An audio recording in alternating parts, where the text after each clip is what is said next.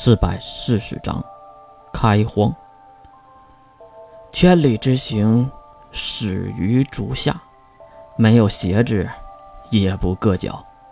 月指向了天花板，并郑重其事地说了一句：“我们该解决这个头顶偷听的家伙了。”看到月这个手势，金龙头马上站起身，并半跪在地面之上。那小的马上去准备。鹿神计划。嗯，守护宇宙真理。愿我们与神同在。金龙头说完，站起身，转头推开了木门。身后的蓝雪玲也是跟着走了出去。月长出一口气，不再端着肩膀，而是一下子躺了下去。小主。杀生石露出了担心的神色，当然表情上没有什么变化，他也不比蓝雪玲强哪去，也是一副扑克脸。没事儿，就是有点累了，让我睡一会儿。由于是光着脚的，月也是直接上了床，然后闭上了沉重的眼皮。杀生石将被子拉到了月的身上并盖好，自己也是小心翼翼地坐在了木质的地板上，闭目养神。当月再次醒来的时候，已经是另一天的清晨了。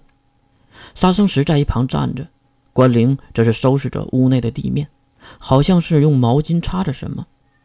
小主看到月睁开眼睛，杀生石走了过来。啊，杀生石啊，小月丢掉毛巾，关灵也跑了过来。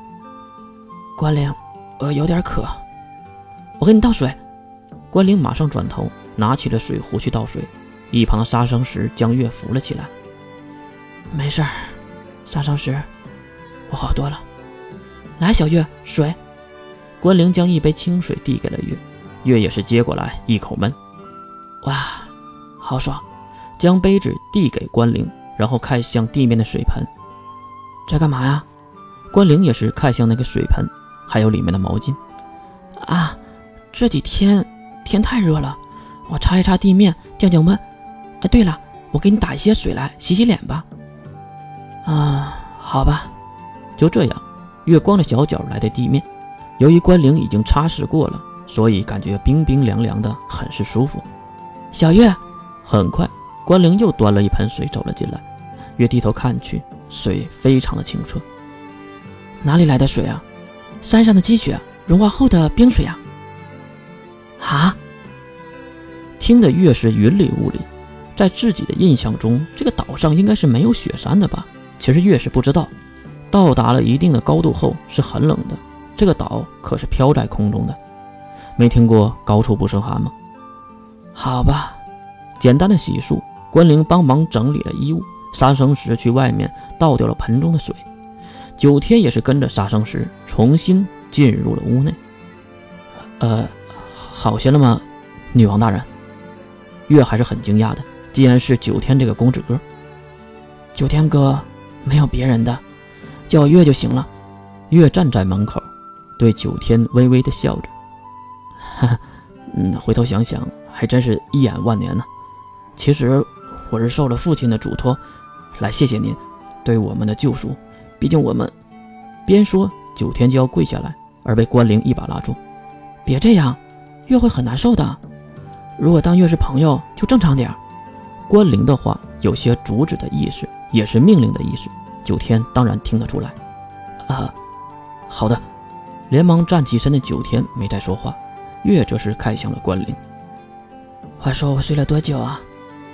就睡了一天而已。对了，小月，金先生和我说，如果你醒了，第一时间告诉你，海上的残渣已经收拾完了。月将手中的毛巾丢到了木桌上。并看向窗外，呵呵，还挺快的呀。好吧，既然是清晨，我就出去溜达溜达吧。杀生石连忙过来搀扶着月，一旁的九天也是不知道该不该帮忙。就这样，月被两个人簇拥的走出了木屋，来到门口，抬眼望去，一望无际的蓝色天空映入了眼帘，时不时的还有很多叫不上名字的鸟在天上飞。再看那山腰，一座座木质建筑，还有很多人在忙碌着什么。他们在干嘛？月指向远处的人群，那些赤发的男男女女们。回小主，是在创建家园。杀生石低头回答：“创建家园。”是的，小主，血骨大人是这样说的。哦，那血骨人呢？回小主，血骨大人也也，哼，他不会也在睡觉吧？这时，一旁传来了嘲讽的声音：“哼，你这个小蠢蛋，我真想知道你脑袋里装的是什么。我要是和你一样总是睡懒觉，我还能指挥创建家园吗？真是的！”雪谷竟然背着手走了过来，当然还不忘用鬼魅的眼神上下打量月。首先，你那个小蠢蛋的称呼恶心到我了。其次，干嘛用这么恶心的眼神看我？血骨摇摇头，嘴角还是一抹狐疑的微笑。